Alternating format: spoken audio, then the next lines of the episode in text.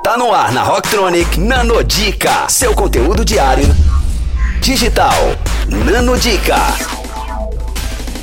E aí galera, aqui é a Bia do Entrelinhas para a Rocktronic e tô lendo aqui com vocês as entrelinhas do livro O Ego Seu Inimigo. Se você não segue lá no Instagram, acesse arroba entrelinhas underline by Bia. E com certeza não poderia deixar de falar sobre fracasso, né?